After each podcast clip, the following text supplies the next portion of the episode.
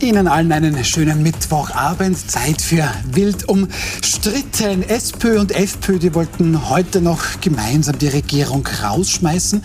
Ein wertvoller Beitrag der Opposition oder womöglich nur dumpfer Populismus. Dann diskutieren wir auch den sehr spannenden Auftritt von SPÖ-Bundesparteivorsitzenden Andreas Babler. Impuls 24 Bürgerform und kein Scherz. Es kommt sogar ein dritter Kurzfilm in die Kinos. Es ist ein dritter Film über Sebastian Kurz. Das besprechen wir mit Eva Klawischnik, ehemalige Grünen-Chefin, mittlerweile Unternehmensberaterin und sehr gern gesehener, wild umstritten Gast. Schönen guten Abend. Guten Abend. Daniel Kapp auch sehr gerne bei uns gesehen, könnte aber auch ein bisschen öfter kommen, muss ich sagen. Ein Kommunikations- und PR-Profi, wie im Buch steht. Schönen guten Abend. Guten Abend, danke für die Einladung. Und zum ersten Mal bei uns, wir freuen uns sehr, äh, Andreas Rudasch, ehemaliger SPÖ-Bundesgeschäftsführer. Sie war nach seiner Zeit einer der Spin-Doktoren hinter SPÖ-Kanzler Viktor Klima und erfolgreicher Medienmanager. Schön, dass Sie da sind. Danke für die Einladung. Äh, Ihr großes Vorbild? Danke. Wollen Sie beginnen? Oder? Gut, da beginne ich. Ähm, unser erstes Thema. Der Nationalrat hat also heute nach der Sommerpause seine Arbeit wieder aufgenommen.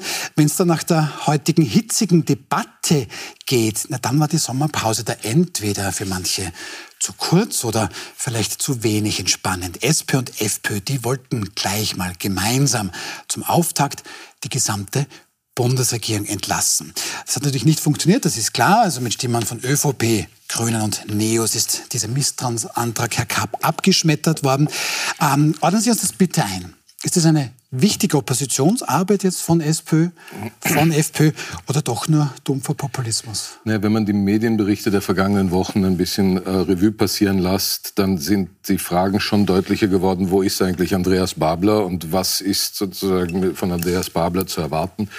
Und das war ja jetzt ein, ein Sommer der Gewitter. Wir haben also in Kärnten große Unwetter gehabt, wir haben äh, in Niederösterreich Unwetter gehabt und jetzt hat man also zum Ausgang des Sommers offenbar im Parlament auch noch ein kleines Gewitter veranstalten wollen, um zu zeigen, es gibt den Andreas Babler noch. Ähm, ich habe, äh, und darauf kommen wir gleich noch zu sprechen, äh, mir nachgeschaut, den gestrigen Stammtisch mit Andreas Babler.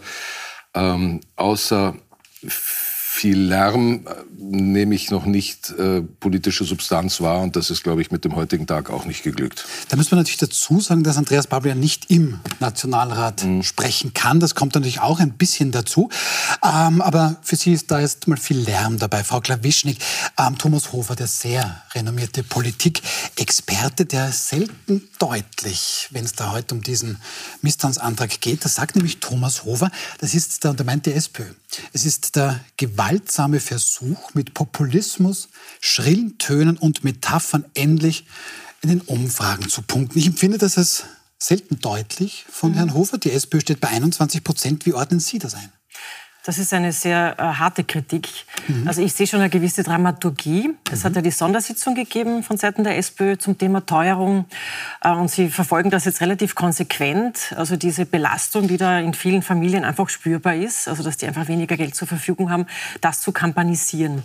Allerdings, und, und da stimme ich zu, mit sehr schrillen Tönen. Mhm. Ich ja, weiß da war ja heute unterlassene ja, Hilfeleistung. Ja, und auch diese Vergleiche, wie Gaffer, die äh, auf der Autobahn einen Unfall zusehen, ähm, das der Regierung so zuzuschreiben, das, das finde ich jetzt nicht ganz passend. Also so wie alle Regierungen in Europa hat auch die österreichische versucht, mit einem Mix aus Maßnahmen diesem schwierigen Problem in irgendeiner Weise Paroli zu bieten. Und es ist einfach nicht so trivial, mhm. sich hinzustellen und zu sagen, ihr seid wirklich schuld am Elend dieser Menschen jetzt in Österreich. Mhm. Das, das geht sich so nicht aus. Und ich habe eine gewisse Sorge, dass dieser sehr ähm, heftige Populismus, der da zum, zum Ausdruck kommt, unter Umständen vielleicht der FPÖ auch hilft. Mhm. Weil so steht Österreich nicht da, dass alles die totale Katastrophe mhm. ist und ähm, die Menschen also wirklich am Hungertuch nagen und nicht mehr heizen können. Es gibt mhm. sicher viele Einzelschicksale, die, die, die, die, auf die das zutrifft, aber ganz Österreich so in ein Eck zu stellen, also das, das ist eher, glaube ich, Wasser auf den Mühlen der Rechtspopulisten. Umso mehr, wenn man selber keine alternative Lösung anzubieten hat, die schlüssig ist. Gut. Da kann man diskutieren, kann diskutieren. Ob, ob, nicht vielleicht manche Dinge äh, klüger gewesen wären. Ja? Also rückwirkend ist immer leicht zu sagen, man hätte vielleicht in manchen Bereichen einen Deckel einziehen sollen oder ja, besser meine nichts Frage machen ist, was, sollen. Ja? was bringt Andreas Babler aufs Tapet, über das es sich zu diskutieren lohnt als Alternative? Ja, jetzt muss man aber das einordnen. In Wirklichkeit ich weiß, dass, dass Parlamentarier diesen Misstrauensantrag und die gesamten Winkelzüge im Parlament besonders hoch werten und, und besonders stolz sind, wenn sie wieder irgendeinen Fallstrick im Parlament gemacht haben. Es muss man eines relativ klar sagen, das Parlament und, und, und der, der Wiener Journalismus, das ist ein Closed Job. Das, das, das hat hat mit der Lebensrealität überhaupt nichts zu tun. Das hat dann gestern Andreas Babel auch im Bürgerforum eigentlich erleben also, dürfen. Ja. Aber das ist ein anderes Thema. Entschuldigen Sie bitte. Also, ja? also das ist, glaube ich, eine entscheidende Frage. Ja, das ist jetzt ein, ein ganz wichtiges Signal nach innen in, in eine Partei, wenn man einen Misstrauensantrag gesetzt hat. Man war aktiv, man hat was getan, aber in Wirklichkeit an der Lebensrealität der Menschen geht das vollkommen vorbei. Ich bin überzeugt davon, dass wenn man auf der Straße eine Umfrage macht, wissen Sie, was über den Misstrauensantrag der SPÖ gestern im Parlament über 90 90 Prozent sagen, keine Ahnung. Das ist eine sehr geschlossene Insider-Geschichte. Ich glaube, das, das ist etwas, was die Eva jetzt vollkommen gesagt hat. Die Menschen haben ganz, ganz konkrete Probleme. Auf diese konkreten Probleme muss man mit Lösungen reingehen, so wie du gesagt hast. Ich glaube auch, dass, dass, dass so eine pauschale Kritik, auch wenn sie noch so schrill ist, überhaupt nichts bringt. Ganz im Gegenteil, sondern man muss sehr konkret Lösungen anbieten. Und ich glaube auch, dass man aufpassen muss, ja, Österreich hat große Probleme. Wir haben Riesenprobleme im Gesundheitsbereich, im Bildungsbereich. Wir müssen die Wirtschaft entfesseln, keine mhm. Frage von Regulatorien. Aber trotzdem, Österreich ist ein wunderschönes Land, ein lebenswertes Land. Also man, man muss sehr, sehr aufpassen, die Balance zu halten, auf der einen Seite den Menschen zu helfen und auf der anderen Seite das Land nicht schlecht zu machen. Und dann ist vielleicht schon noch ein bisschen die Gefahr, dass man dann natürlich hier die Unzufriedenheit oder die Schmerzen, die sicherlich bei vielen von uns durch die Teuerung natürlich entstehen, dass man das ein bisschen mitnimmt. Äh, ich will das dem ÖGB gar nichts unterstellen, aber da hat man heute am Nachmittag, Herr Kapp, eine Menschenkette rund ums Parlament gemacht. Ähm, ja, man wollte dagegen die Teuerung demonstrieren oder vielleicht eigentlich gegen die türkis-grüne Bundesregierung. Sie haben vorher das Wetter angesprochen mich, erinnert mich fast ein bisschen, dass ich auch mal gegen schlechte Wetter demonstrieren könnte. Ja, ähm, es ist interessant, dass es da eine Korrelation gibt zwischen einer parteipolitischen Positionierung der SPÖ und der an sich unabhängigen Gewerkschaft. Ähm, das stelle ich mhm. jetzt einmal so in den Raum. Ähm, sicher ist äh, Babler auch von der Gewerkschaft ein Stück weit getrieben. Ähm, er musste sich rechtfertigen gegenüber der Gewerkschaft, dass er die 32-Stunden-Woche bei vollem Lohnausgleich gefordert hat, äh, weil er da in die Kollektivvertragshoheit der Sozialpartner eingegriffen hat. Äh, Im gestrigen Bürgerforum hat er das schon wieder mhm. etwas, etwas relativiert und gesagt, natürlich ist es Aufgabe der Sozialpartner.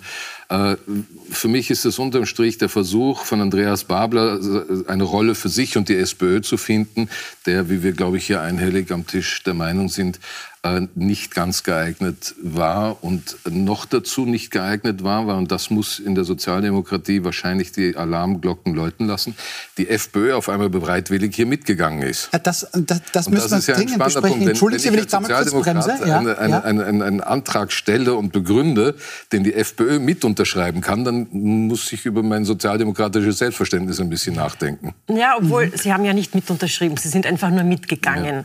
Ja. Äh, und das ist ja eigentlich Usus. Ja? Also da tut sich die FPÖ natürlich leicht, sich da jetzt dann elegant hinzustellen und zu sagen, okay, da stimmen wir jetzt mit und schöne Einsicht endlich auch auf unserer Seite, sozusagen das Misstrauen der gesamten Regierung auszusprechen. Ähm, aber einen Punkt wollte ich da nur anschließen. Natürlich ist so ein Misstrauensantrag parlamentarisches Spiel in einem Sandkasten. Da haben Sie vollkommen recht. Äh, es verdrängt allerdings andere Themen. Also die Regierung wollte ursprünglich andere Themen setzen. Die haben ihren Ministerrat gehabt. Also die, die arbeiten im Moment wie die Wilden dran, also ihre Erfolge, noch in irgendeiner Form zu verkaufen. Und das wird natürlich natürlich überschattet durch so ein Drama. man hatte dann heute auch ein Kinderschutzpaket äh, Richtig, verabschiedet. Man Im Gesundheitsbereich versucht Im Gesundheitsbereich ja. versucht man, also das soll jetzt nicht unter den Tisch fallen, worüber diskutieren wir, über diesen Misstrauensantrag. Aber Darf ich nur einen Satz noch Unbedingt. sagen zu dieser Menschenkette rund ums Parlament? Also ich habe da gewisses Unbehagen. Mhm. Äh, und das ist zutiefst aus meinem parlamentarischen Verständnis. Man kann ähm, gegen eine Regierung demonstrieren, man kann sich als Menschenkette vor eine Bundesregierung stellen, aber rund um das Parlament eine Menschenkette zu machen, da habe ich ein bisschen Vorbehalte. Also ich als NGO-Vertreterin, die viele Aktionen gemacht mhm. hat, ich habe viel besetzt und viel blockiert, aber das Parlament zum Schließen, da habe ich eine gewisse Skepsis. Also das ist das Hohe Haus, das ist der Ort unserer Demokratie, da sind alle Parteien Parteien vertreten. Ähm, also da sollte man sehr behutsam damit umgehen. Ja. Sie, Sie nicken da, ja. Herr Rudasch. Also ich, ich, muss ehrlich sagen, ich wollte mich ja nicht in die aktuelle Tagespolitik einmischen. Ich, ich will es auch nicht. Sage, wenn vollkommen egal in welchem Land, man muss wirklich äh, schon schauen, dass das Parlament wirklich eine Art Tabuzone für, die, für, eine, für, eine, für eine, ist eine freie ja. Meinungspartei, ist jeder vertreten und man muss sehr, sehr aufpassen. Ich glaube auch, dass es sehr wichtig ist, Aktionen zu setzen, die zielorientiert sind und wo man, wo man wirklich sozusagen auch, auch versteht, worum es in Wirklichkeit geht. Das ist keine Frage. Mhm. Aber Herr Kapp hat da ähm, auch schon gesagt, dass die FPÖ jetzt hier mitgeht. Und da ist schon auch an Sie die Frage, ähm, ich glaube jetzt auch nicht, dass da die SPÖ und die FPÖ gemeinsame Sache macht, aber man hört immer wieder, dass, na gut, wenn, dann gehen die Schwarzen, die Türkisen mit der FPÖ zusammen oder eher die FPÖ mit den Schwarzen? Oder können wir uns dafür den Wahlkampf ein gewisses Buhlen um die FPÖ, weil es gibt natürlich auch Positionen, die SPÖ und FPÖ sehr wohl teilen. Es, ich glaube, in, in, in, der Perspektive auf den nächsten Wahlkampf gibt es drei Parteien, die zumindest an sich den Anspruch stellen, in eine Führungsverantwortung zu kommen. Das wird die ÖVP sein, klassischerweise. Das sind die Sozialdemokraten das sind die Freiheitlichen. Die Grünen und die Neos können eine Rolle als Mehrheitsmitbeschaffer äh, spielen, aber dieses Buhlen um die Position 1 wird den drei vorbehalten sein. Mhm. Und jetzt wird es sicherlich auch darum gehen, zu schauen, mit welchen Themen ist die FPÖ erfolgreich und was können wir, respektive SPÖ oder ÖVP, äh, hier allenfalls mitnehmen, mitbesetzen. Also insofern ja, im Vorfeld bereits schon. Mhm. Und dann wird es, also es wird das Buhlen um die Themen äh, durchaus geben und dann wird es das Buhlen nach der Wahl geben. Und äh, ich äh, habe den Kanzler Nehammer in Erinnerung, wie er eine Koalition mit der FPÖ nicht ausgeschlossen hat, allerdings mit Kickel als Frontmann. Die Frage ist, wenn es eine Koalition der ÖVP mit der FPÖ oder der FPÖ mit der ÖVP, ÖVP gibt, dann ist sie entweder ohne Kickel oder, was wahrscheinlicher ist, ohne Nehammer. Mhm. Ja, ähm, ich sehe diese Perspektive nicht als ausgeschlossen an. Ich sehe sie aber auch nicht bei der Sozialdemokratie äh, äh völlig vom Tisch. Ähm, man darf die letzten paar Jahre nicht ganz ausblenden, wo es sozusagen in den Urausschüssen ein, äh, eine, eine, fast harmonische Abstimmung zwischen Hafenecker mhm. und, und mhm. Kreiner, ja, Kreiner, gegeben hat, wo sozusagen man sich einig war im Ziel, jedenfalls der ÖVP zu schaden. Ähm, und da ist zwischen der ÖVP und der SPÖ sicherlich viel an, an, an Brücken oder Porzellan zerschlagen worden. Ähm, und die Persön persönlichen Beziehungen zwischen SPÖ und FPÖ wahrscheinlich stärker, als sie je zuvor waren. Äh, wie sich das dann unter den, der Arithmetik eines Wahlergebnisses äh, in der Praxis niederschlägt, das können wir alle prophetisch nicht vorhersagen. Da möchte ich gerne wissen von Ihnen, von Ihnen Frau Grawischig, was Sie da denken, weil man, Franitzky-Doktrin wissen wir alle, also mit allen nur nicht mit dem Blauen. Ähm, ist es so klar auch für Sie? Gut, das geht man da heute mit. Ich glaube, da sollte man gar nicht so viel hineininterpretieren, dass der FPÖ da mitgeht. Aber es gibt ja wohl einige, die da durchaus pragmatischer denken und gar nicht so anti-FPÖ sind in der FPÖ. Denken Sie, dass da womöglich bestimmte Zusammenarbeit möglich ist? Also ganz so einfach ist es nicht, weil es gibt doch einen aufrechten Beschluss, einen Parteitagsbeschluss auf Bundesebene nicht mit der FPÖ zu koalieren. Also das auszuhebeln, stelle ich mir jetzt nicht so einfach mhm. vor. Aber es ist alles möglich nach einer Wahl. Die Grünen haben gesagt vor einer Wahl, wir, wir werden nie mit der, mit der ÖVP in eine Regierung gehen mhm. oder nicht mit der ÖVP verhandeln. Aber wenn das Wahlergebnis an, dann zwingt zu gewissen Konstellationen, kannst du auch nicht aus, weil du doch einen gewissen Auftrag ähm, der, der Bevölkerung auch hast. Mhm. Ja? Also ausgeschlossen ist gar nichts. Und es wird noch komplizierter, wenn kleine Parteien antreten, wie zum Beispiel die KPÖ und vielleicht mhm. knapp nicht hineinkommen, dann kann die Wahlarithmetik bei den Mandaten mhm. auch wieder sehr interessant sein. Also was sich da jetzt ausgeht dann. Das kann mit den Prozenten dann vielleicht nicht ganz übereinstimmen. Ja. Aber ich teile mhm. das, es werden die drei äh, ziemlich ähm, rittern um diese Pole Position und sie werden sich jeweils gegenseitig unterstellen, also mit der FPÖ gemeinsam eine Sache machen zu wollen. Kickel wird verteufelt werden mhm. von allen Seiten. Ich halte aber solche Ankündigungen auch für irgendwie gefährlich zu sagen, mit dieser Person nicht, ähm, weil es kann sein, dass es doch dann zu einer Koalition kommt und dann bist du von Anfang an dermaßen unglaubwürdig oder du kannst das nicht wahrnehmen. Ja? Und Schwarz-Blau ist nicht ausgeschlossen. Nein, ja? absolut nicht. Ich, ich, kann mir vorstellen, es gibt viele Teile der Wirtschaft, die sich vor dem ähm, sehr fürchten, weil ähm, also das, das, das Veto gegen den Beitritt von Rumänien und Bulgarien sitzt, glaube ich, einigen noch im Nacken. Also, das Schengen-Veto hier, ja, das, die jetzt ähm, nicht beitreten wo, wo, wo viele in der Wirtschaft sagen, also wie kann man irgendwie so standortschädlich irgendwie vorgehen? Also wir haben so großartige Verbindungen nach vor allem Rumänien, ähm, ganz ein wichtiges Wirtschaftsland für uns. Und dann kommt das aus rein politischer Überlegung. Ähm, also das wird ja. mit jedenfalls eine ziemlich, äh, eine, eine sehr hitzige also, Gemengelage also, werden. Ich wollte ja. gerade sagen, ich lese da nichts heraus, außer sehr hitzige Gemengelage und das wird tatsächlich spannend, wann immer es nächstes Absolut, Jahr ja, gewählt wird. Sicher eine Schicksalswahl. Also das ja, das, ja, ja, das mit Schicksalswahl ich, ist nicht Ich glaube, dass wir, dass wir insofern eine neue Situation haben, die, die weit, weit, weit über das rein österreichische Sandkastenspielen hinweggeht. Mhm weil wir haben eine Situation, wo die Europäische Union eine ganz, ganz klare Haltung gegenüber Russland hat nach dem Ukraine-Krieg. Mhm. Und das bedeutet, dass jede Partei, ich möchte jetzt sozusagen nicht in Details gehen und, und in die österreichische Situation gehen, aber man kann sich selber ausrechnen, jede Partei, die ein, die ein enges persönliches und wirtschaftliches und politisches Verhältnis zu Russland hat und, die, und, und diese Partei, die in eine Regierung kommt, wird von der Europäischen Union in einem hohen Ausmaß geschnitten werden. Ja. Das heißt, man muss, man muss sozusagen neben der rein österreichisch-emotionalen Diskussion und neben der politischen Diskussion, wer was gesagt hat und so weiter, darf man bitte die europäische Dimension nicht vergessen. Die ist eine ganz entscheidende in der Zukunft. Und die kommt hier in der österreichischen Diskussion derzeit viel zu wenig vor. Weil das waren die Festlegungen oder die, die Gründe, die Nehammer ja angeführt hat, weshalb er die Person Kickel ähm, in Frage gestellt hat als, als ein, ein Verhandlungspartner. Und man darf nicht vergessen, die ÖVP koaliert in drei Bundesländern mit der FPÖ. Das ist äh, äh, grundsätzlich auch in der Sozialdemokratie schon vorgekommen, in, mhm. in, in, im Burgenland äh, Doskozil. Ähm, und da gibt es wohl die Unterscheidung zwischen den Salzburgern und den Niederösterreichern auf der einen Seite und dann aber den Oberösterreichern. Und ich glaube, ein bisschen gibt es in der ÖVP ähm, die Hoffnung, dass es doch mehr Oberösterreich in der FPÖ gibt, sozusagen eine also ein rechts, gemäßigte, äh, gemäßigte mhm. Rechts. Mhm.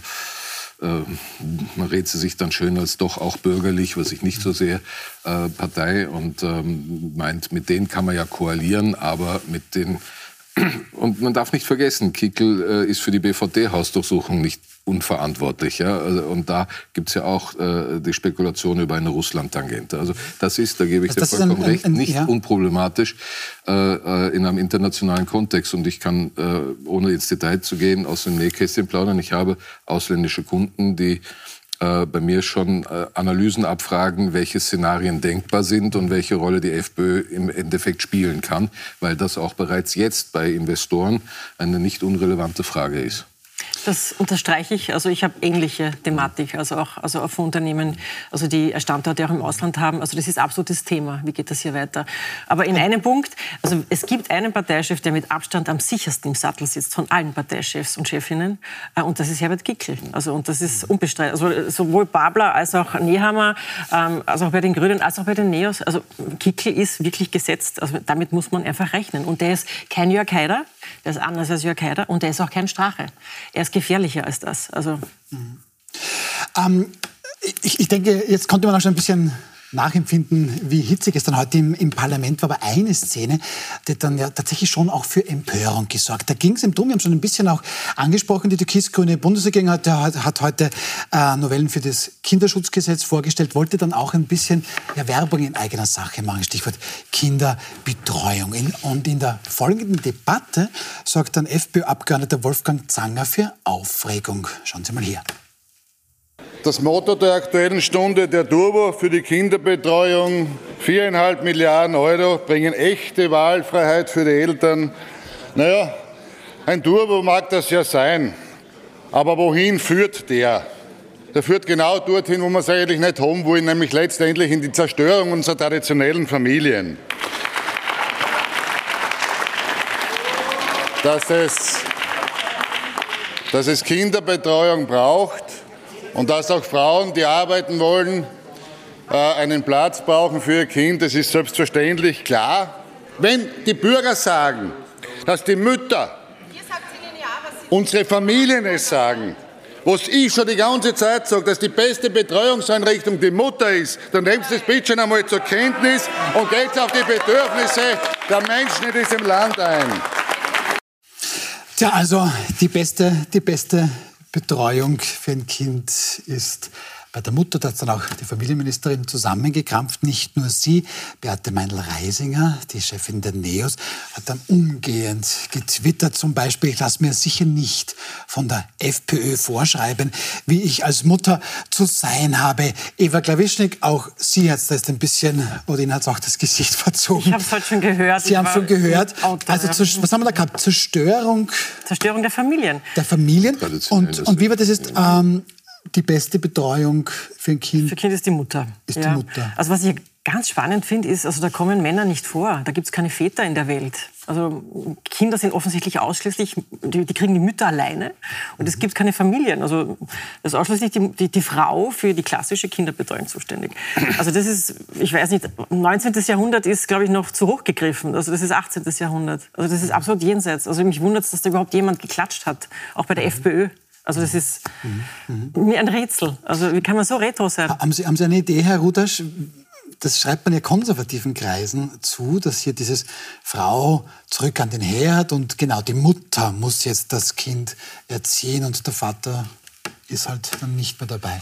Woher kommt dieses Wertbild? Warum ist das so, so persistent? Warum bleibt es so? Also ich glaube, das ist, das ist ein, ein uraltes Bild konservativer Kreise, die, die Selbstbe das Selbstbestimmungsrecht und die Eigenständigkeit von Frauen in Frage stellen. Und man muss eines schon klarlegen. Äh, es geht, es geht bei der Berufstätigkeit von Frauen auch um ihre Eigenständigkeit. Nur eine Frau, die ihr eigenes Geld verdient mhm. und die ist selbstständig und nicht vom Mann abhängig. Das funktioniert nur dann, wenn es eine umfassende Kinderbetreuung gibt. Und das ist etwas, was in modernen Ländern eigentlich schon seit dem, seit dem Zweiten Weltkrieg selbstverständlich war. In Frankreich hat es immer eine sehr offensive äh, äh, Kinderbetreuung gegeben. Dort hat es alle möglichen Rollenmöglichkeiten gegeben, äh, indem man das Kindermädchen abschreiben konnte, dass das Lycée war, Ganztagsschule etc. In, in, den, in den skandinavischen Ländern ausschließlich aus diesem einzigen wesentlich wichtigen Grund, dass es um die Eigenständigkeit der Frauen geht. Und das ist, das ist, darum geht es. Und das, das, was konservative Kreise manchmal nicht verstanden haben, dass es in Österreich unter Broda ein, ein Familienrechtsreform gegeben hat. Weil früher war es auch so, dass der Mann erlauben musste, ob eine Frau arbeiten durfte und ob sie einen Führerschein haben durfte. Und am liebsten würden manche Männer das, das Rad wieder zurückdrehen. Und das ist eine Methode dazu, nämlich die Frau wirklich so die, nach, nach die, Also ich glaube, das ist ja jetzt nicht im Konservativismus verorten, sondern wir reden schon über die FPÖ und nicht über nein, nein, die Konservativen nein, nein, nein, also ich, Kontext. Ich glaube, selbst konservative Männer sehen das mittlerweile anders. Und das wollte ich gerade sagen. Väter haben auch das Bedürfnis und Kinderbetreuung ist keine Frauensache. Es ist also auch das Nein, ich, ich versuche jetzt nur zu sagen, ja, wo die, wo, woher, woher sozusagen das gekommen ist. Nämlich, mhm. es geht in Wirklichkeit um die Eigenständigkeit der Frau. Das ist jetzt inzwischen anders geworden und das freut mich. Und es stimmt, es ist, es ist eindeutig und, und, und es, ist, es ist ja nicht uninteressant, dass gerade eine bürgerliche Frauenministerin so eine Offensive startet, um, eine, um die Familienbetreuung und die, die, die, die Vereinbarkeit von, von, von, Familie und Beruf voranzutreiben. Das ist ein wesentlicher Paradigmenwechsel. Jetzt ist Ihnen aber sehr wichtig, Herr Kapp, ja, da ich glaub, zu differenzieren. Ich glaube, wir übersehen den Subtext ja. äh, vom Herrn Zanger, wenn er von der österreichischen Familie spricht. Mhm. Ja? Ähm, äh, und damit insinuiert sozusagen äh, die Zerstörung der österreichischen Familie und wem nutzt es dann? Und dann entsteht das Bild im Kopf, das geht ja nur zu denen, die äh, so viele Kinder haben und äh, Zweifel für Ausländer sind. Also ich glaube, das ist der Subtext des Ganzen. Mhm. Äh, die FPÖ mhm. ist hier mhm. vielleicht geistig noch ein bisschen in der Tradition des Mutterkreuzdenkens. Ähm, aber ich glaube, das ist eher ein, es ist eher mit dem Subtext Richtung Ausländer gedacht. Ähm, weil die FPÖ ja selber mit der Frau Zwatzek und, und, und anderen Exponenten der Frau Rosenkranz ja beruflich erfolgreiche Frauen auch äh, in ihren Spitzenämtern hat. Das ist ein Denken, äh, das wir ihnen unterstellen können als ewig gestrig, aber ich glaube, darum geht es gar nicht. Das geht sozusagen um die Verteidigung Österreichs gegen angenommene, insinuierte äh, Umvolkung. Mhm. Das wäre okay. meine Einschätzung. Ist, ist, ist das, oder, oder geht es da schon um das traditionelle Bild, du darfst wahnsinnig gerne mein Kind austragen, ich wünsche dir auch viel Glück, aber ich muss ja leider arbeiten gehen. Ist das nicht schon auch dieses, was Sie vorher schon gesagt haben, das ist doch sehr konservativ? Also mich hat es emotional extrem aufgeregt, nämlich ja. also in meiner Beschneidung als, als, als Frau ausschließlich auf das reduziert zu werden. Und ich glaube, das ist allen Frauen so gegangen, die das gehört haben. Also das ist natürlich eine sehr ähm, spitzfindige Beobachtung und das stimmt vielleicht auch. Ja? Aber im Grunde fühlst dich als Frau total attackiert, weil du da denkst, ähm, ich, ich leiste meinen Beitrag, ich habe mich gut ausbilden lassen, ich habe mich für mein Studium bemüht, ich habe oder vielleicht auch eine super Lehre gemacht. Mhm. Ich möchte auch gerne in der Gesellschaft was tun. Ja? Ich möchte mein eigenes Geld verdienen. Das ist ja nicht von ungefähr, dass du ähm, früher keine eigene Bankomatkarte, also kein eigenes Konto Richtig. haben durftest. Ja? Also ich habe das noch erlebt im, im, im, Gasthaus meiner Eltern, gut, das ist 40 Jahre her, aber dass die Frauen um Erlaubnis fragen mussten, ob sie einen Kochkurs machen dürfen. Ja, also mich regt, das, haben, ja? mich regt das schon mhm. noch auf, Wahnsinn. Absolut, also, also, ich sehe das auch. Also das ist ein ganz, mhm. es hat ja auch so Situationen gegeben, lange Zeit, in, in, ich weiß nicht, ob es noch immer so ist, weiß ich, dass in manchen Bundesländern sozusagen nur Vormittag äh, ja. der, der, Kindergarten offen war, am Nachmittag nicht. Ich, vier Stunden Tirol. Vier Stunden Tirol und so weiter, dass die Frauen einkaufen gehen können, aber sozusagen trotzdem zu Hause oder dass sie über Mittag geschlossen waren. Also, also, also Erschwernis, dass Frauen auch arbeiten können. Und da, glaube ich, ist das ein wesentlicher Fortschritt, was, was jetzt passiert. Und es ist auch richtig, dass jetzt Männer viel stärker, vor allem jüngere Männer, viel stärker sich ein, einbringen in die Kindererziehung. Es ist ja beeindruckend, dass es immer mehr junge Männer gibt, die, die in Karenz gehen. Und also da entwickelt sich etwas, was sehr, was, was, was, was sehr stark ist. Und ich glaube, dass man das schon erkennen muss, dass hier ein, eine Tendenz ist, die in eine ganz also, andere Richtung geht. Wenn ich da abschließen darf, und persönlich, es hat hier eigentlich keinen Platz, aber Papa-Monat und Väterkarenz erledigt. Ich kann das sehr empfehlen, wahnsinnig anstrengend, aber wahnsinnig schön. Und wenn dann die Mutter deines Kindes mit dir zufrieden ist als Mann, weil du das Kind lebendig wieder zurückgebracht hast, das ist ein sehr, sehr schönes Gefühl. Also ich kann das, ich kann das sehr empfehlen. Und wenn jetzt meine Frau zuhört, ich versuche noch besser zu werden. Wechseln wir das Thema. Das war schon ein fulminanter Auftakt. Das Puls 24 Bürgerforum hat jetzt quasi den politischen Herbst im Land eingeläutet. SP-Bundesparteivorsitzender Andreas Babler hat da den Anfang gemacht. Aller Anfang ist auch schwer. Respekt vor seinem Mut. Hat sich den Wiener Prater live den Fragen von Bürgerinnen und Bürgern gestellt. Und es hat es nur wenige Minuten gebraucht, bis es da gleich mal ordentlich Gegenwind für Herrn Babler gegeben hat. Schauen Sie mal. Wenn das so wäre, dass wir alle so viele Arbeiter hätten, dann täten sie bei mir draußen vor der Tür stehen und warten, darf ich arbeiten, dann könnten wir über Arbeitszeitverkürzung reden. Mhm. Aber die Arbeiter gibt es nicht mehr in Österreich. Herr Babler wie gesagt, ich teile die Skepsis, was die Branchen anbelangt, dass man alles differenziert diskutieren muss. Deswegen war der seriöse Vorschlag, das auf eine große Zeitspanne anzulegen, gemeinsam mit den Sozialpartnern verhandelt. Wir dürfen eins nicht vergessen. Es hat sich schon was getan, wenn man denkt an die letzte Arbeitszeitverkürzung, wo die Argumente natürlich gleich waren, alles wird niedergehen, in Wahrheit war alles anders, äh, dass sich die Zeit geändert hat. In den großen Bereichen, dass wenn man jederzeit rund um die Uhr erreichbar sein muss, damals hat es nicht einmal ein Handy gegeben, dass der Druck gestiegen ist, dass die Arbeitsproduktivität schon gestiegen ist. Und ich mag jetzt dann auch mal das Beispiel nehmen bei den Leuten, die wirklich noch fünf, sieben Jahre ausbauen sind, dass die ein Recht haben auf das, was du am Anfang gesagt hast, dass es einer zusteht. Beispielsweise in der Pflege, was der Druck anbelangt. Die Arbeitsintensität hat zugenommen. Wir müssen zur Kenntnis nehmen, dass die Leute dort, wenn wir so auffragen, Verkürzung der Arbeitszeit wollen, weil sie ein paar Stunden mehr durchschnaufen wollen in ein paar Jahren. Weil zwei Drittel der Pflegenden zum Beispiel auch sagen, sie werden mit ihrer jetzt aus ihrer heutigen Situation nicht in Pension gehen können, weil sie es nicht durchdrucken. Ja, ähm, und so weiter und so fort. Herr Kapp, das klingt jetzt sehr, das war ein Wirt aus dem Markfeld, mhm. ein Arbeitgeber, ich glaube mhm. acht Beschäftigte hat er. Und er ist dann der, der die freien Tage seiner Beschäftigten eigentlich ergänzen muss. Was ist der klassische Konflikt? Arbeitgeber, Arbeitnehmer, so ein bisschen Klassenkampf, den der Herr Babler auch propagiert? Da müsste man das Phänomen Babler ein bisschen stärker analysieren. Ich glaube, dass er jemand ist, oder mein Eindruck ist, dass er jemand ist, der ähm, in, den, in dem, im, ähm, von Jugend an in der, in der Sozialdemokratie sozialisiert ist und diesem Denken auch ein, ein, ein, ein, nostalgisches Empfinden für die Wurzeln dieser Bewegung hat und damit ein paar Schablonen an die Realität rangeht, die äh, in der Gründungszeit der Sozialdemokratie, in der Entstehungszeit dieser Bewegung hohe Relevanz gehabt haben, diese Trennung von Arbeit und Kapital. Aber jetzt saß ihm gestern ein arbeitender Arbeitgeber entgegen. Der behauptet 84 ja. Stunden die Woche das wären bei ihm normal. das kann man, das kann man als Wirtstochter, glaube ich, bestätigen, dass du da im, im Wirtshaus äh, ja, äh, ja. dieser äh, zusperrst, wenn der letzte Gast äh, geht. Ja? Und ähm, ähm, das ist etwas, worauf Babler gestern keine Antwort gefunden hat und nur diese Industrial, äh, die, die, die, Industrie und das Kapital als, als Gegner in der Arbeitszeitdebatte zu sehen, ist, greift zu kurz und da hat er keine Antworten. Und das nächste ist auch, äh, was ich so faszinierend finde, ist, dass die Sozialdemokratie sich über Jahre als Partei der Arbeit verstanden hat Und mit dem, was Babler jetzt in den Raum stellt, die Arbeit, und das ist ja in der Diskussion gestern auch äh, dann äh, von, vom, vom, ich glaube, war das der Wirt oder war es dann später der Autohändler, äh, der Autohändler ja. zur Sprache gekommen, dass, dass die Sozialdemokratie heute immer stärker ein Problem mit Arbeit hat. Dass, dass, dass die du vertrittst die, die mich zerstören, quasi, war so ein bisschen, glaube ich, diese Position des Autowirtes, ja. genau. Ah, des Autowirtes, des Autohändlers. Des Autohändlers ja. war, ja. Mhm. Also, er hat lang und ausschweifend geantwortet, er hat immer wieder äh, Verständnis gezeigt. Ich fand auch interessant, dass er den ihm bisher nicht bekannten Wirt gleich vorweg geduzt hat und ihn da vereinnahmt hat. Nicht ungeschickt aufgetreten, aber im Endeffekt war für mein Empfinden recht viel äh, heiße Luft dabei. Aber Frau Glawischnik, ich, ich weiß nicht, wie Sie das sehen, aber hat da natürlich Andreas Babler einen Punkt. Ja, der, der Druck ist viel mehr geworden, Handy zum Beispiel. Also ich glaube, diesen Eindruck haben wir doch alle. Es wird immer schneller, immer intensiver. Es wird auch mehr von uns gefordert.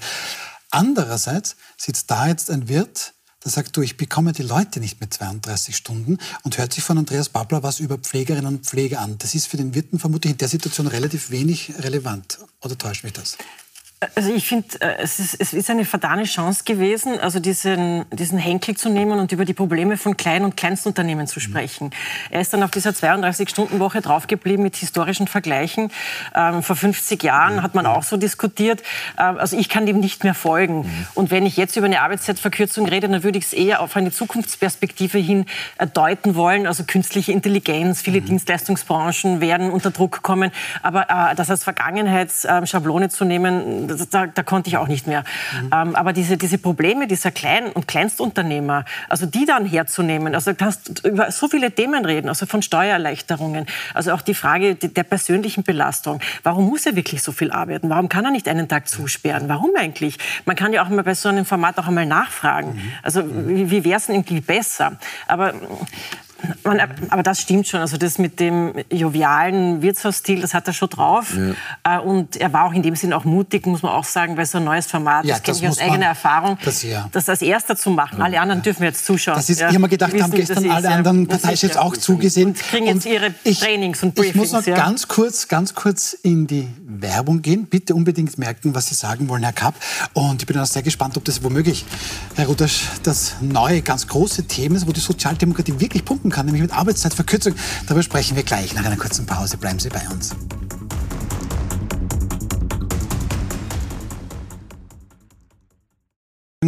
Die Idee, einfach nur weniger arbeiten zu gehen, ist nicht ganz zu Ende gedacht. Naja, ähm, ausgehend von der Frage, dass die SPÖ ja traditionell die Partei der Arbeit ist, müsste sich ja die Frage stellen, nicht weniger zu arbeiten, sondern wie besser arbeiten. Der beschreibt ja Phänomene, ja. die stimmen in der Pflege äh, und in anderen Bereichen.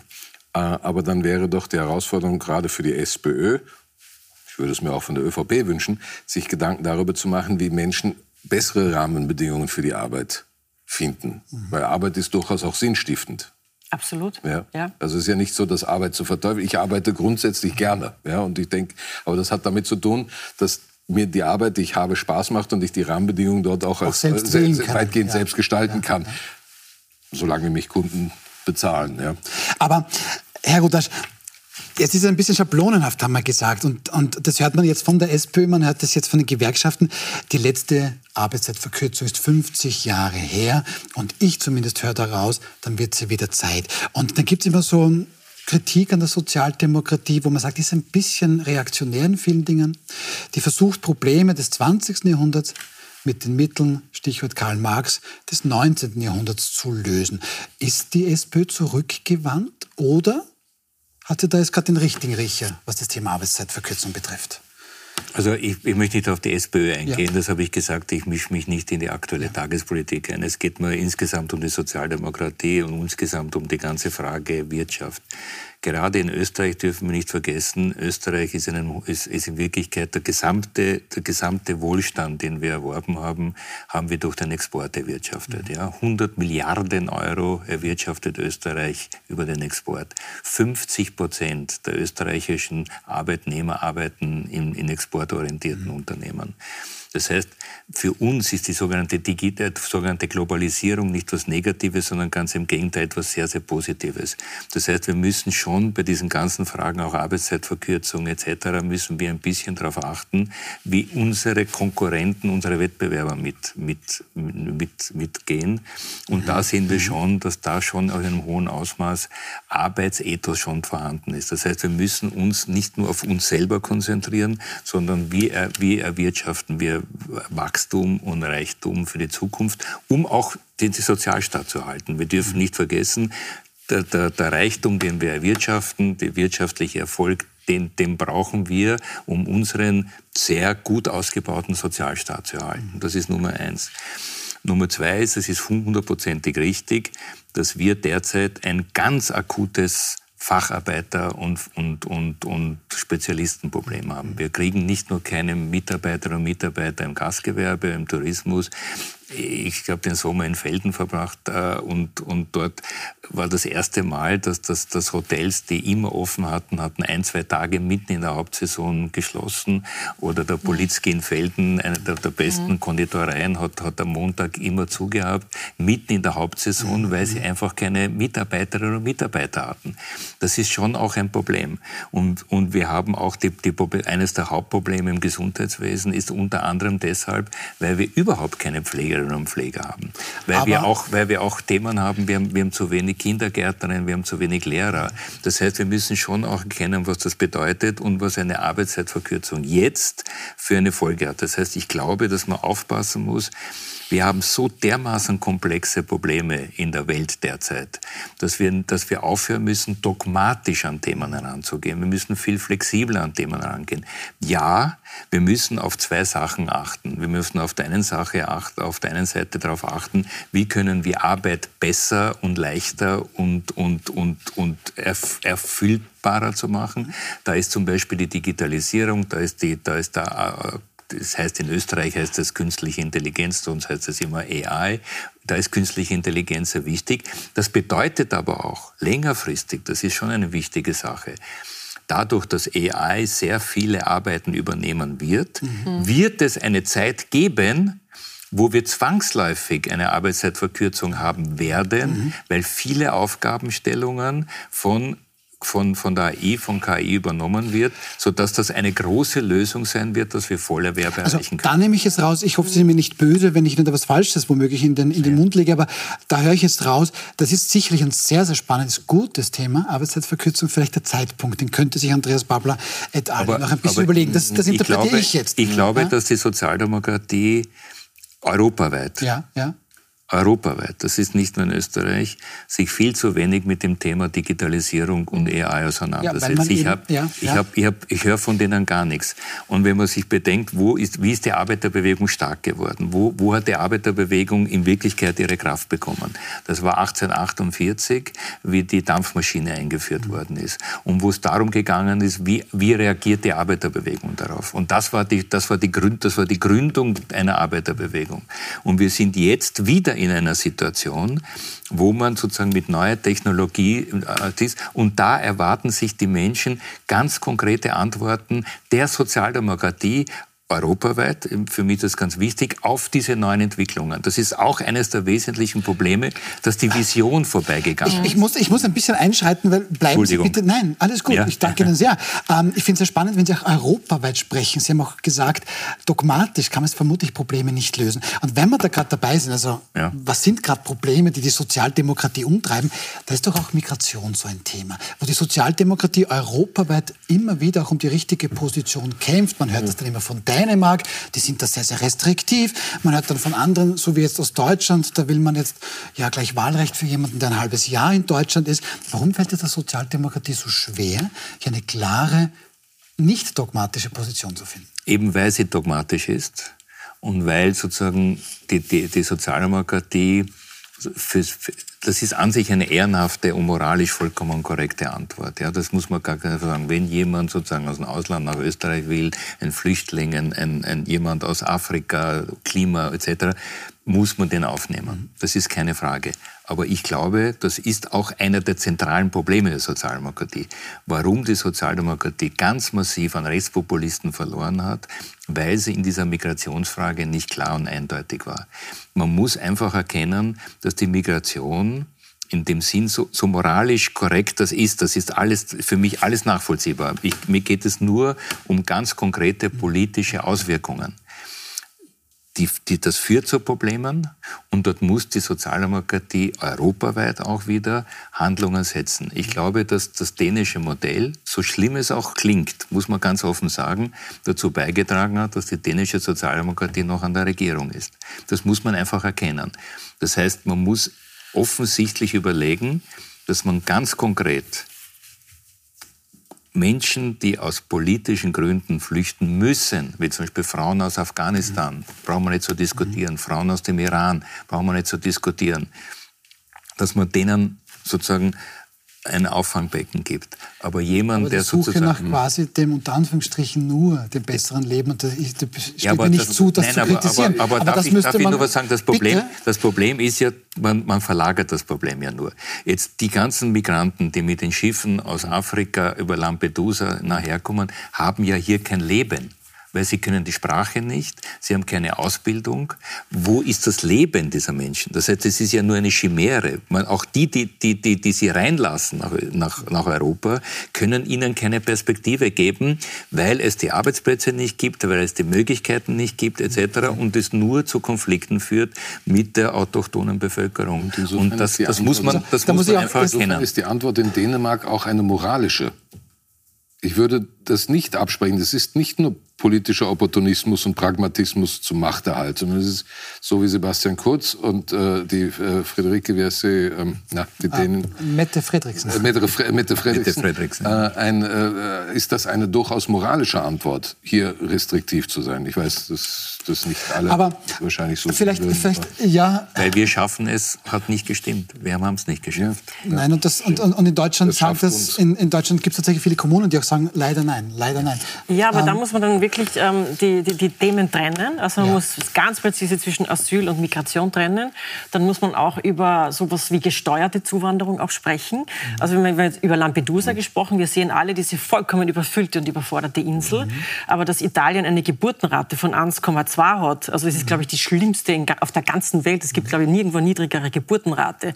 Also die brauchen in irgendeiner Form eine Zuwanderung. Sonst hat das Land ja, wir haben ja, wir haben ja, ich, ich habe Herrn Ruther so verstanden, dogmatisch bringt das nichts. Wenn ich es einfangen darf, ich glaube, da gibt es zwei große Dogmen. Die einen wollen unbedingt eine Festung Europa und die anderen wollen alle Grenzen alle öffnen. Und so das ist vermutlich dieser Dogma, diese, diese Dogmen, die halt nicht ja. funktionieren. Weil, weil was Sie jetzt sagen wollten, ist schön hier eigentlich differenziert, aber dort sind wir leider nicht. Und ich kürze das jetzt nur deshalb ab. Und dieses Thema, muss man sagen, es kommt EU-Wahlkampf. Wir werden auch über Migration sicher hier auch noch viel sprechen, aber wir müssen unbedingt auch über das letzte Thema sprechen. Und das ist ganz, ganz wichtig, zumindest für ihn vielleicht. Morgen Donnerstag, da startet der zweite Film über Altbundeskanzler Sebastian Kurz in den österreichischen Kinos. Projekt Ballhausplatz heißt er. Da wird eine durchaus kritische Abrechnung rund um den kurzen ähm, Macht. Rausch oder das kurzsche Machtstreben erwartet. Pünktlich zu diesem Kinostart morgen die Überraschung. Ein dritter Film startet ebenso morgen, nur auf einer Online-Plattform, aber immerhin. Auf Twitter führt es dann schnell zu Spott. Da schreiben Leute zum Beispiel nur über Robin Hood und Ben Hur gibt es mehr Filme. Herr Kapp, jetzt haben wir da offensichtlich einen dritten Haha-Kurzfilm. Ja, äh, ich, ich finde es faszinierend, äh, wie sehr äh, Kurz immer noch Relevanz äh, äh, zu haben scheint in den Köpfen der Menschen. Ich habe mir die, die, die Auflageentwicklung oder nicht die Auflageentwicklung, die Leserentwicklung des Falter angeschaut über 2016 bis heute und da sieht man sehr deutlich, dass der Aufstieg des Falter in der Lesens Leserzahl äh, korreliert mit Sebastian Kurz relevant und ab dem Zeitpunkt, wo Kurz zurückgetreten ist, die Reichweite des Falters wieder äh, das war bei der New York Times und Washington Post mit Trump genauso äh, wieder zurückgeht. Okay. Also Kurz ist offenbar kurz, man soll die Kuh, die man melkt, nicht schlachten, würde ich dem Florian Klenk zurufen. Äh, aber äh, offenbar eignet er sich noch als Projektionsfläche für Fantasien. Und äh, äh ich bin mir nicht sicher, ob der dritte Film der letzte sein wird. Ich habe äh, heute gegoogelt. Es dürfte auch ein vierter Film in, in, in der Pipeline sein. Äh, wenn man geht auf die Homepage des österreichischen Filminstitutes, ja. findet man einen Film, der heißt ganz kurz Kanzler, Drehbuch Sarah Wassermeier. Äh, und da geht es um die Geschichte eines jungen Mannes, der, der, der, der ähm, finanziell ähm, offenbar am Ende ist und dann aufgrund seiner Ähnlichkeit äh, mit dem amtierenden Bundeskanzler meint, daraus also sozusagen jetzt Profit schlagen zu können. Äh, der Titel des Films ist ganz kurz Kanzler. Äh, ich vermute, also wir, wir, werden sehen, dass das sozusagen auch wieder ähm, äh, äh, ein, ein Kurzfilm sein dürfte. Ähm, unterm Strich kann man sich ja auch anschauen, wo diese Filme herkommen. Der eine, äh, äh der jetzt morgen in, in Projekt Ballhausplatz, Projekt Ballhausplatz österreichweit in China, ist finanziert äh, vom, vom, vom österreichischen äh, Filminstitut, mhm. das sozusagen am finanziellen Tropf des grünen äh, Kulturministeriums hängt und von der, vom Österreich, Wien, Wiener Filmfonds äh, aus dem ähm, äh, sozialdemokratisch regierten Wien. Dann gibt es diesen äh, anderen Kurzfilm. Ja, kurz den, der, Film. Der, der, ja, kurz der das, Film. Ja, ja. Äh, dessen Finanzierung, glaube ich, nicht Gegen so transparent ist. Aber, ist ein bisschen man den dabei, Eindruck ja. hat, dass der Sebastian Kurz mit diesem Film sich relativ gut arrangiert hat. Und jetzt gibt es also einen dritten und möglicherweise einen vierten. Aber schauen wir mal, ähm, schauen wir mal auf den... Ja? Das, das, das Öffi kurz verteidigen, also das österreichische Filminstitut. Ja. Also die entscheiden sehr, sehr ähm, also nach künstlerischen Kriterien. Also das ist vollkommen egal, an wessen Tropf also, das Ministerium gerade dranhängt. Da gibt es auch wirklich Vorgaben, also nach welchen Kriterien Filmförderung stattfindet. Ja. Und das ist lange in Österreich gestritten worden. Mhm. Und das ist wirklich, da müssen Sie mal zur Seite springen, ein, ein, ein wirklich transparent ein, und nachvollziehbar. Ein wesentlicher Teil der Förderung für den Langbeinfilm ist, dass es gibt zwei, zwei, zwei Sondertöpfe im, im, im ÖFI. Äh, das ist Green Filming und das ist Gender Filming. Also ich weiß nicht, ob ich das richtig formuliere jetzt. Äh, und äh, der Langbeinfilm, der Projekt Ballhausplatz, ist offenbar unter der Gender-Tangente sehr stark gefördert worden. Das, das sind auch relevante das, das, Fragen. Das, sind also Dinge, die, die... Da muss ich kurz korrigieren. Das eine ist Green Producing. Da geht es wirklich Green, um klimaneutrales. Nein, nein, Green Producing ist das. Green Producing. Also da geht es um die Frage, du, jedes andere viel, Unternehmen auch klimaneutral zu... klimaneutral. Ja. Das heißt, weniger... Also der Film ist nicht klimaneutral, aber dafür gegendert. Das weiß ich jetzt nicht. Da kommt es auch daran, Frauen zu fördern, weil die Filmbranche nach die Frage wie vor ist, ob dort Cutterin sind, die Regisseur, ja. Regisseure, äh, Kamerafrauen. Aber wir nehmen also die Polemik gerne auf. Darf ich noch ein bisschen vielleicht wieder das Heftchen in die Hand nehmen? Frau Klawischnik, jetzt haben wir gehört... Das ist schön, dass wir am Ende der Diskussion ein bisschen kontrovers werden können. Endlich, Gott sei Dank. Nein, wir haben also kurz der Film, dann Projekt Bahnhofsplatz startet morgen und dann kommt es kurz Cedrus, ähm, also sprich kurz die Wahrheit, das ist ja absichtlich so ausgesprochen, und kurz die Wahrheit. Gut, da steht ein kroatischer angeblich nicht unumstrittener Regisseur dahinter, Jakov Sedler und Kurzbiografin Judith Grohmann. Ähm, die, haben da zusammengearbeitet, haben dann das Buch geschrieben. Ähm, was ist da ein bisschen zu erwarten? Das heißt, ein kritischer Filmprojekt Bahnhofsplatz, zwei vielleicht weniger kritische Filme. Sehe ich das richtig? Oder schauen wir mal?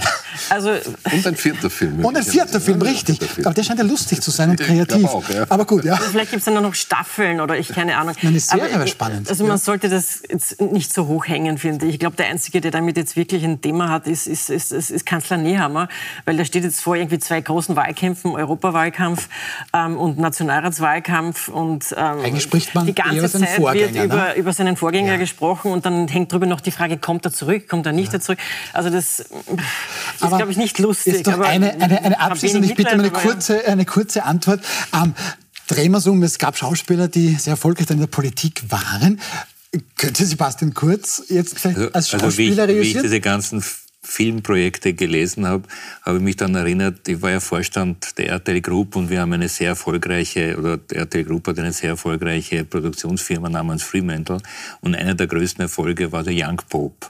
Jude Law hat einen, hat einen jungen, jungen Pfarrer gespielt, der durch Zufall, Zufall plötzlich, plötzlich Papst wird. Ja, ja. Und da habe ich mir gedacht, wir, die sollten jetzt der, der Young Prime Minister machen und den Sebastian Kurz sofort verpflichten. Na bitte. Also ich sehe einen Unterschied zwischen Jude Law und Sebastian Kurz. Ja, aber Jude Law, aber vermutlich war auch Jude Law nicht am Anfang Jude Law. Also das, man muss halt auch eine gewisse Entwicklungszeit geben.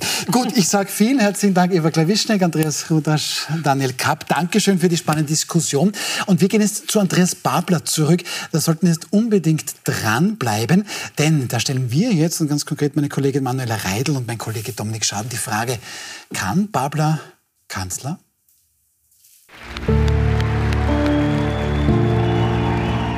Wir sind es, die immer schon aus Träumen die Wirklichkeit gemacht haben. Wie würde es also aussehen, ein Österreich unter einem Kanzler Babler? Was Beschäftigungspolitik betrifft oder Arbeitszeitverkürzung, den Ausbau des Sozialstaates oder Vermögensbesteuerung oder seine Ideen zum Thema Zuwanderung und Klimaschutz. Wie würde unser Land sich verändern? Das fragen wir SPÖ-AnhängerInnen und kritische Stimmen aus der Wissenschaft. Kann Babler Kanzler? Ein Check in fünf Kapiteln. Und diese Frage stellen wir natürlich nicht nur in Richtung Andreas Babler, sondern dann auch in die anderen, ähm, was die anderen Spitzenkandidaten die eine und die Spitzenkandidatin betrifft. Gut, das war es jetzt von uns. Morgen Abend hier ähm, Klimaaktivistin Lena Schilling, Profiljournalist Gernot Bauer und erstmals Express-Herausgeberin Eva Schütz. Bleiben Sie dran. Jetzt geht es weiter mit der Frage, kann Babler Kanzler?